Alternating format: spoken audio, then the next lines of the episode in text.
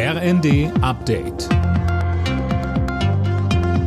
Stündlich neu. Auf den Punkt informiert. Ich bin Anna Löwer.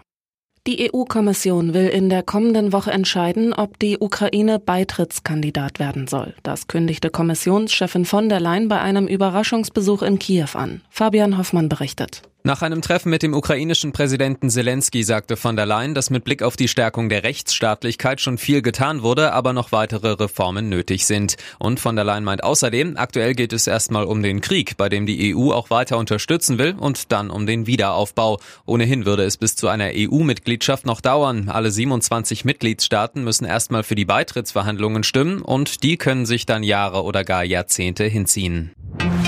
Nach langem Zögern will Bundeskanzler Scholz nun doch die Ukraine besuchen. Das berichtet die Bild am Sonntag. Noch vor dem G7-Gipfel Ende Juni will er nach Kiew reisen, zusammen mit Frankreichs Präsident Macron sowie dem italienischen Ministerpräsidenten Draghi.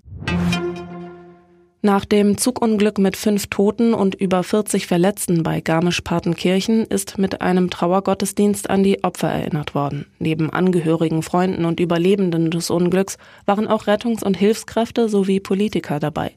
Bayerns Innenminister Joachim Herrmann. Noch sind die Unfallursachen nicht vollständig geklärt. Und die tränenreichen Fragen, warum gerade unser Bub, warum gerade unsere Mutter, die können sowieso nicht technisch beantwortet werden. Bis hin zu der Tragik, dass zwei Frauen, die vor dem Krieg in der Ukraine geflüchtet sind und auf Sicherheit hier in unserem Land gehofft haben, gerade bei uns ums Leben gekommen sind.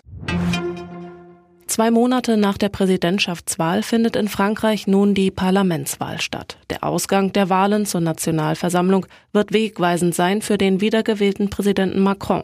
Laut letzten Umfragen muss das Regierungsbündnis um seine absolute Mehrheit fürchten. Nach dem Unentschieden gegen Italien und England ist die DFB 11 in der Nations League auch gegen Ungarn nicht über ein 1 zu 1 hinausgekommen. Die deutsche Mannschaft steht nun auf Tabellenplatz 3 der Gruppe 3. Dienstag geht es dann wieder gegen Italien. Alle Nachrichten auf rnd.de